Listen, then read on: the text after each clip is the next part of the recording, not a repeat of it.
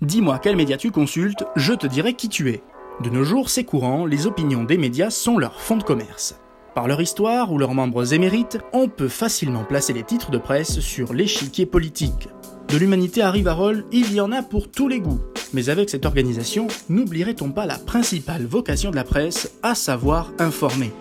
Dans nos démocraties modernes, les médias sont considérés comme le quatrième pouvoir, le pouvoir qui titille, qui met à l'épreuve les institutions, qui dérange parfois. Mais dans le passé, ce n'était pas du tout le cas. Michel Rodet, dans son article intitulé Pluralisme et diversité des opinions dans les médias, précise, je cite, que l'on n'a pas assigné le rôle de confrontation des opinions dans les journaux.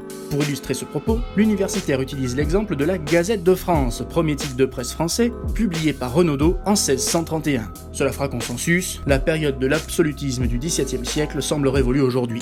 Actuellement, que ce soit en presse quotidienne régionale ou en magazine d'actualité internationale, des thèmes récurrents sont traités, en revanche, donner des louanges de manière obséquieuse à des politiciens, des célébrités, c'est une pratique devenue courante dans quelques médias.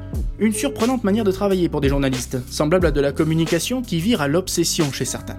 Aller contre ses propres opinions, c'est un des principes fondamentaux du journalisme, une base que certains semblent oublier.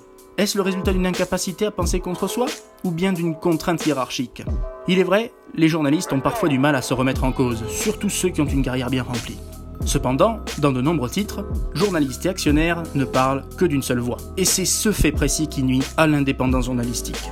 Laisser la pluralité de la pensée au sein d'une même rédaction, voire d'un même média, c'est un pari parfois complexe, mais qui garantit une information de qualité, loin des clivages politiques, loin des intérêts particuliers. S'émanciper des contraintes et confronter toutes les opinions présentes dans la société, voilà notre défi pour les prochaines décennies. C'est la fin de ce podcast édito, nous espérons qu'il vous aura fait réfléchir autrement on se retrouve bientôt pour de nouveaux podcasts. Prenez soin de vous et de vos proches.